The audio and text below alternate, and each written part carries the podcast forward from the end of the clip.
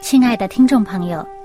欢迎您收听《人物与典故》节目。欢迎收听《人物与典故》。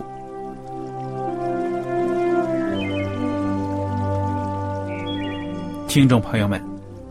当你读圣经的时候，不知道有没有过这样的想法？生活在几千年前的圣经人物，与我们这生活在二十一世纪的人有什么相关吗？那些古时候缔造了历史的伟人们，只是些令我们感叹而望尘莫及的对象吗？那些败坏了品德的小人和有负圣托的失败者，难道只是为了让我们嗤之以鼻吗？在这个人物与典故的节目里，我和小燕将与大家一起，通过圣经中的人物和他们的事迹，看看我们能从他们的故事中得到哪些启发，以便用正确的态度来对待我们每天所面对的生活和挑战。共同奔走天国的旅程。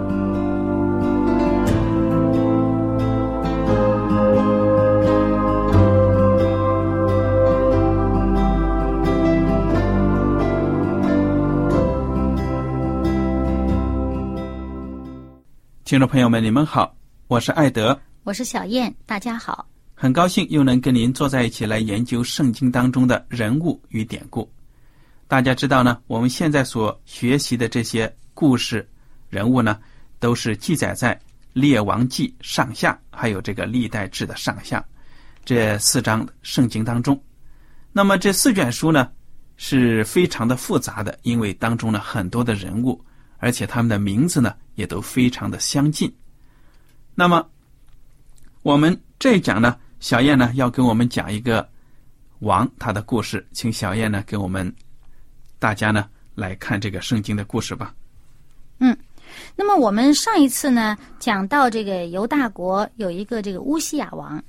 那么在乌西亚王的时候呢，由于他在世的时候一开始他是很听上帝的话，于是呢，呃，耶和华上帝使他一切亨通，他国力强大，呃，那么在他的呃在他之后，他的儿子继位以后呢。也是行耶和华眼中看为正的事，那么也日渐昌盛起来。可惜呢，再接下去的那位王呢，叫做呃亚哈斯。那么这个王呢，就已经完全背弃了这个这个耶和华上帝看完正的这个道。嗯，他继位以后，他完全不理会他的父亲和他祖父所行的。那么他行什么呢？行北国以色列诸王的道。就是我们看这个历代志下的二十八章开始，就讲到他行这个邪道行到什么地步呢？甚至把自己的儿女烧了，去给偶像献祭。嗯哼，啊，那个他的这个败坏呢，惹上帝的愤怒，就把他交在这个亚兰王的手里面，以至于那个亚兰王呢多次打败他，又掳掠这个呃犹大国的这个人民。而且呢，连北国以色列人也来这个与犹大国打仗，也掳掠他们。呃，而且还有其他的，像什么以东人呐、非利士人呐，也都来侵略他啊。那么结果呢，他就觉得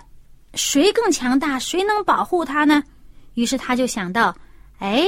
这个亚述国强大，他就去呃找亚述国帮忙。他甚至把耶和华上帝这个圣殿里边，还有这个王宫里边的这些财宝啊，都拿出来去献给亚述国的国王。嗯啊，可是呢，也无济于事，这也不帮他。那么他越是在这个极难的时候呢，他就越发的得罪耶和华上帝。他甚至呢，去把这个亚兰王的所拜的这些偶像啊，这些什么的，呃，搬回来自己要拜。因为他觉得，哎，呃，那些亚兰王他们得胜啊，因为他们的神帮助他，哎，那我拜他，他也帮助我。但是呢，圣经上说呢，但是这样做反而是他和以色列众人败亡。那他把上帝圣殿的这些呃器具啊都毁坏了，而且呢，把这个圣殿也封锁了，封了，不准人进。呃，在整个这个京城这个都市，呃，四周围这个拐角地方啊，这建筑这些地方都住这些坛呐、呃拜这个拜那个，烧香的，就是惹动耶和华上帝的怒气。嗯那么，而且呢，他自己也不是很得民心，因为当他死了以后呢，他并没有把他送到这个呃列王的这个坟墓当中，啊、没有在这个王墓当中呃安葬。那么，可是他的这个儿子西西家接位做王了。这个西西家倒是一个跟这个父亲哈、完全两样的人。嗯我们知道他这个父亲呢，远离耶和华上帝，去拜周围的这些偶像邪神。那么，上帝呃派先知啊、派这些呃上帝的仆人去教导他，他不听，不听的时候呢，那么上帝呢就嗯的保护离开他们的时候呢，他们就被呃外族所侵略。嗯可是外族侵略他们的时候，他如果回头想一想，哎呀，我的祖辈上帝是如何看顾他们，如何行神迹保护他们，使他们得胜，那他就应该回头寻找耶和华上帝。但是他没有，他反而呢去寻求这个亚述王。嗯这个圣经里面更详细的记载呢，就是在这个列王记下第十六章里面。那么我们在这里面呢，呃，就不仔细说了。那么就在他执政的这个窘迫状态呀、我相信他的这个儿子西西家呢，是都看在眼里面的。嗯那么他登基的时候，西西家登基的时候已经二十五岁了。那么他执政，呃，二十九年当中呢，嗯，我们看到圣经对他总体的评价是他行耶和华眼中看为正的事，嗯效法他祖大卫一切所行的。而且我们看这个呃历代之下二十九章第三节，就会发现，元年正月，这个西西家做什么呢？他开了耶和华殿的门，重新修理。哎，这个西西家一登基，第一件做的事儿，就是把耶和华上帝的这个圣殿重新打开。嗯哼他爸爸不是封了这个殿吗？嗯他就重新开了，开了以后呢，修理，把那里面呃乱七八糟的那些东西呢都撤除了，而且招聚祭司和立位人呃来这个敬拜耶和华上帝，恢复以前的呃大卫以前定下来的这些祭祀的制度，而且呢，嗯，照着王以前派下来的这些呃班次，让这个立位人他们都可以继续侍奉耶和华上帝，啊、他们呃恢复了整个的这个祭祀啊、歌颂啊、敬拜赞美的这些活动，而且呢，他带领百姓呃献祭，向耶和华献祭。献平安祭啊、燔祭啊。那么我们看到二十九章最后呢，就说这样，耶和华殿中的事物俱都齐备了啊。这个注解说呢，都整顿了。那这事儿呢，而且办得非常的迅速，西西家和众民都喜乐，是因为耶和华为众民所预备的。嗯而且呢，西西家还做了一件事儿呢，他呢就写信，派人到以色列和犹大众民当中去把这个信发出去，叫他们呢到耶路撒冷上帝的殿这儿来过逾越节。哇，好多年都没有过过逾越节了，他们。那么他就呃把人都派出去呢，到处去送这个信。那么这送信的人呢，就把王和众首领的信呢，遵照王的命令传遍了以色列和犹大。我们听听艾德帮我们念一念。好，信中的内容内容呢是这样的：以色列人呢，你们当转向耶和华亚伯拉罕、以撒、以色列的上帝，好叫他转向你们这脱离亚述王手的渔民。你们不要效法你们列祖和你们的弟兄，他们干犯耶和华他们列祖的上帝，以致耶和华丢弃他们，使他们败亡。正如你们所见的，现在不要向你们列祖应着镜像，只要归顺耶和华，进入他的圣所，就是永远成圣的居所；又要侍奉耶和华你们的上帝，好使他的烈怒转离你们。你们若转向耶和华，你们的弟兄和儿女必在掳掠他们的人面前蒙连续，得以归回这地，因为耶和华你们的上帝有恩典，是怜悯。你们若转向他，他必不转脸不顾你们。嗯，结果就这样的信件呢送出去了啊，送到这个以色列的地方的时候呢，圣经说，那里的人却讥笑他们，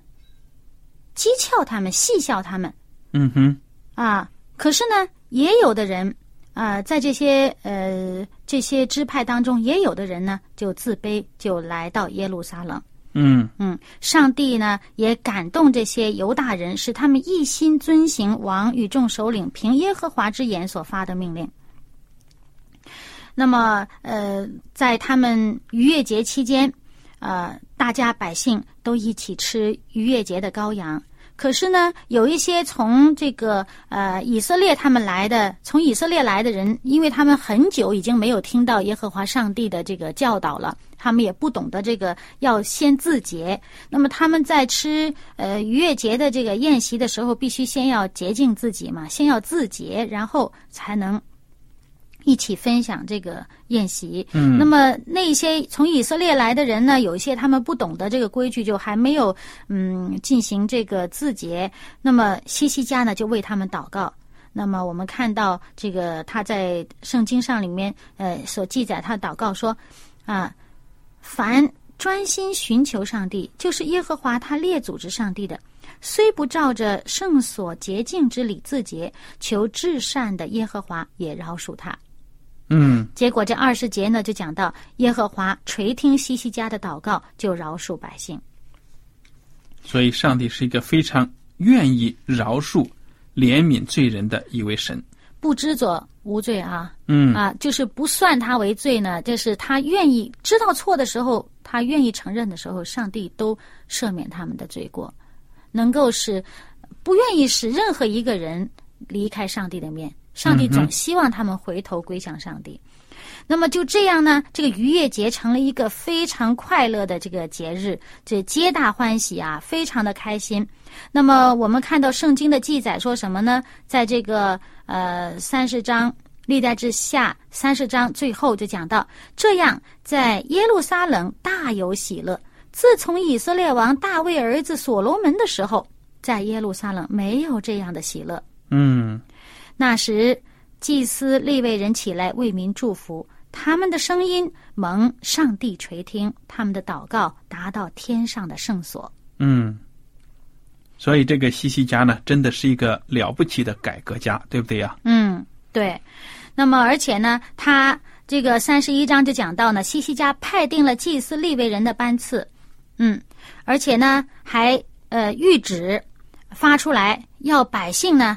纳十分之一，他们一切的这个收获呀、出产呐、都要向上帝的这个侍奉上帝的这些人呢，嗯，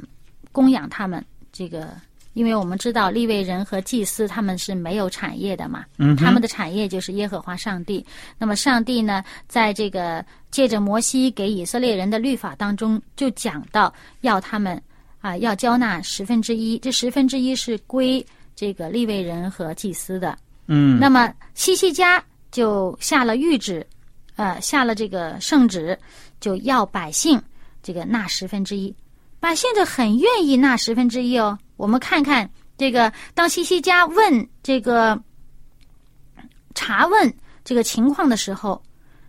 啊，三十一章第十节讲到撒都家的大祭司这这么样回答说：“自从民将供物送到耶和华殿以来，我们不但吃饱，且剩下的甚多，因为耶和华赐福于他的民，所剩下的才这么丰盛。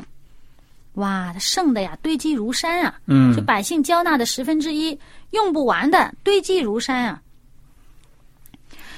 那么我们还看到呢，在这个呃这一章的最后讲到西西家在犹大遍地这样办理，行耶和华他上帝眼中看为善、为正、为忠的事。凡他所行的，无论是办上帝殿的事，是遵律法、守诫命，是寻求他的上帝，都是尽心去行，无不亨通。哇，上帝对他的评价是什么呢？不只是简简单单的说行上帝眼中看为正的事，而且评价为是善，是为正为忠的事。嗯哼，而且他尽心去行的时候呢，就无不亨通。对呀、我们看到这个历代志还有列王记所记载的各王呢，都有这样的规律，就是呢，如果你顺应耶和华上帝的律例典章啊，你就能够亨通；如果你违背上帝的诫命呢，你就会灭亡。那么，这是上帝在圣经当中呢对他的百姓讲的一个应许，一个警戒，对我们现在的基督徒呢仍然是适用的。其实呢，我们不要误会，以为说上帝独裁，其实不是的，因为我们人是上帝造的。上帝呢，要让我们人呢能够活得长久、活得幸福美满的话，他一定有他所给我们的一个定律。嗯哼，那我们照着上帝给我们的定律去生活的时候，这幸福美满、快乐这些好的事情都会来临。那么，当我们不这样做的时候，我们自己违背了我们生存在世的一个必然的规律，那也就是自取败亡了。没有办法，你必定会自取败亡。嗯哼，嗯那么，我们再看看这个北国的情况如何。那么，这个圣经讲到呢，这个南国这个西西家这里啊，听上帝的话，他们整个国家昌盛啊，百姓都安居乐业、快乐。那么北国呢，这个情况就惨得很了。北国是谁做王啊？在这个时期呢，北国是面临一个巨大的灾难，就是他们的国家被亚述国灭了。嗯，那么怎么会走到这一步呢？我们知道，这个上帝不会说啊，你你你这不乖，我就马上灭了你，这都不是这样的。那所谓冰冻三尺，非一日之寒呐、嗯哼，这个北国以色列呢，因为他们离弃上帝太久了，嗯，那么他们到他们这个呃恶呀满盈的时候，没有办法，上帝只好照他以前所警告以色列民族的话，把他们从上帝赐予他们的地上拔出来，就好像当年呃拔出以前迦南地的人那样。对呀、所以上帝有他的时间表，而且呢，上帝是愿意给罪人悔改的时间的。嗯，我们看这个呃《列王记下》这个第十三章的后面就讲到说，这些以色列王呢背弃上帝，但是呢，这个二十三节讲到呢，耶和华上帝呢却仍施恩给以色列人，怜悯连续他们，眷顾他们，不肯灭绝他们，尚未赶逐他们离开自己面前。那么，接着呢，我们又看到，呃，再看看这个第十四章，上帝一直不停的在这些王作恶的期间，上帝一直不停的派他的先知啊、去警戒他们。这个时期就很有名的，我们知道就有何西阿先知，啊、他就是这个以色列的这个先知，一直警告以色列百姓，奉劝以色列百姓远离恶。那么，上帝借着何西阿先知对以色列百姓所说的话呢，我们自己可以去看这个何西阿书，啊，那先知书。那么，此外呢，还有这个先知约拿，啊、那个时期。那么，可是呢，上帝派了这么多的先知去对以色列的王、对以色列的百姓，呃，说这些话。可是呢，这个以色列的王呢，仍然是行耶和华上帝眼中看为恶的事。那么我们看到呢，在呃《列王记下》十四章的二十六节写到呢，呃，耶和华上帝看见以色列人甚是艰苦，无论困住的、自由的都没有了，也无人帮助以色列人。耶和华并没有说要将以色列的名从天下涂抹，乃借这个耶罗波安这个二世啊，就是拯救他们。就是在以色列人离上帝这么远了，也受外族欺压，非常困苦的时候，上帝还是救他们，在他们的王中，让他们有一个这个还是比较呃勇猛啊，比较有军事能力啊啊，这个去救他们，不至于被外族侵略的太苦。可是呢，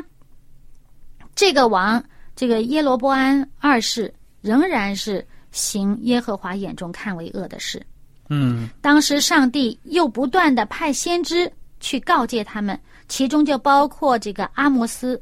啊，这个阿摩斯还是从犹大那边派来到以色列来告诫他们的人，嗯可是他们还是不听他们的话，不听这个先知的话。那么到了这个什么时候呢？我们看看这个《列王记下》第十七章的时候，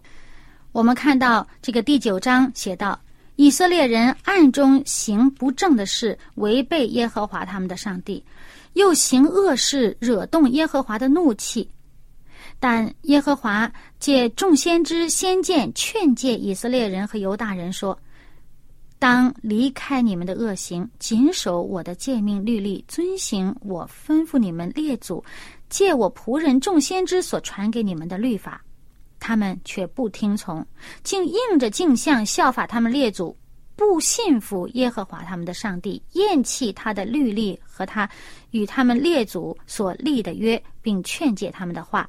随从虚无的神，自己成为虚妄，效法周围的列呃效法周围的外邦人，就是耶和华吩咐他们不可效法的。他们离弃耶和华他们上帝的一切诫命，为自己铸偶像。而且呢，讲到什么？第十七节说，又使他们的儿女惊火。这个惊火就是把他们自己的儿女啊烧了，去给偶像，去拜偶像。嗯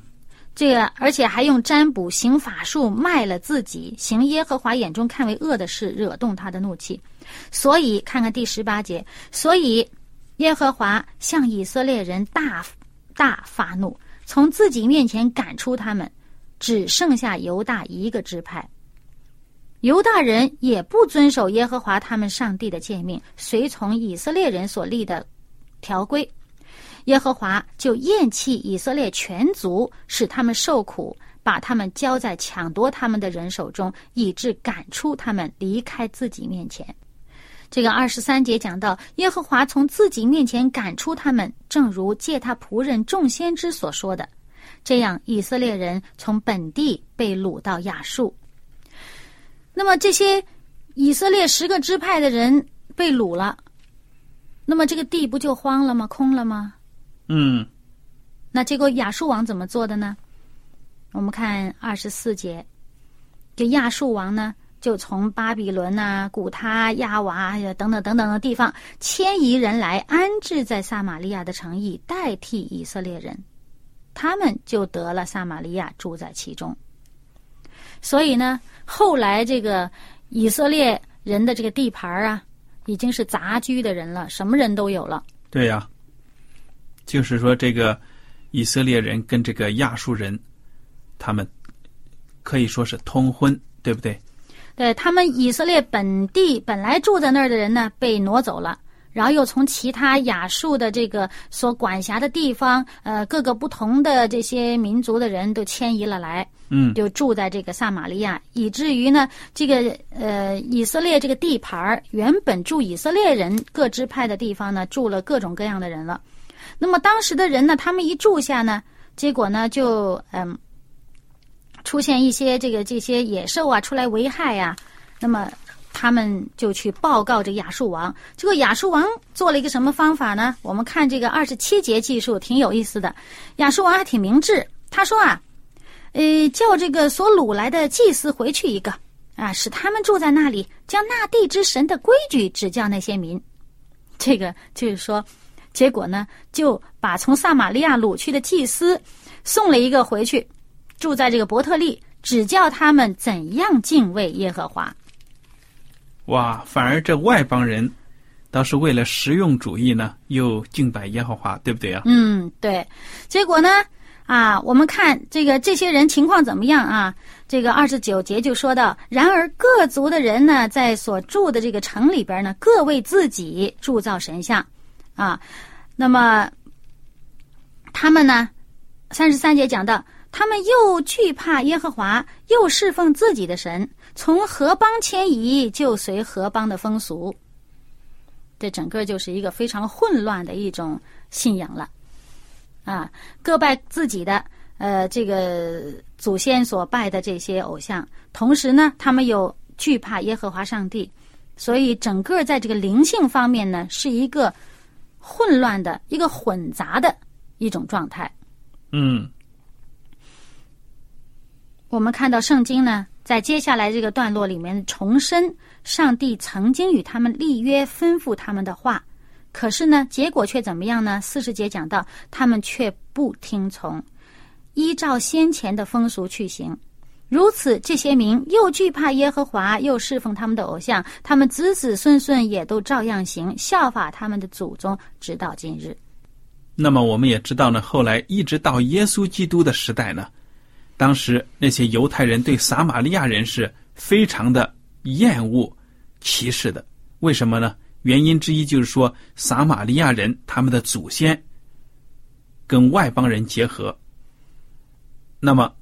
他们呢有外邦人的宗教，然后呢又跟犹太教糅合在一起，不纯正，所以正宗的传统的犹太人呢是非常的厌恶撒玛利亚人的。嗯，所以后来呢，当这个这个犹太人呢是被掳回归的那些人，他们就特别的讲我们要归回这个纯正的信仰的时候呢，他们就特别的对撒玛利亚那些呃以前以色列地那些居住的那些居民特别的看不起，觉得他们是非常的污秽啊、混杂呀、混乱呐、但是到了后来呢，我们知道耶稣基督爱每一个人，嗯。甚至撒玛利亚的人呢，他也爱。那我们现在连撒玛利亚人都还不如很多人，因为我们连撒玛利亚人还知道耶和华的名。那有一些，那么很多像我们这种是外邦人呢，就连耶和华的名都没听过的。嗯，但是上帝呢，对我们的这个爱呢是一样的。那么我们看到这个历史的变迁呢，真的是很多悲剧呢，就是我们不正确的选择得来的。明明知道有上帝，偏偏要去侍奉那些偶像，结果呢，从一个王从上到下就败坏了一个国家。所以我们真的希望呢，我们大家能够在这个世界上做盐做光，把上帝的福音呢传开去。而且呢，在我们这信仰当中呢，应该把我们所相信的活出来，而不是掺和着自己以前的没信主以前的一些呃不好的习惯呀、不好的一些呃想法呀，然后呢去去给人家一个不好的影响。嗯，好了，我们今天的节目呢到此就结束了。您如果有什么问题和想法呢，欢迎您写信来。艾德和小燕呢向您说再见了，愿上帝赐福你们。我们下次节目再会。再会。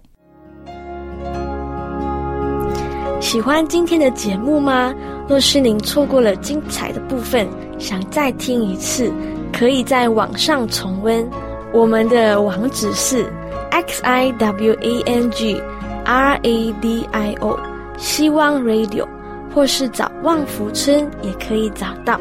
记得把好东西介绍给您的朋友，与他一起收听。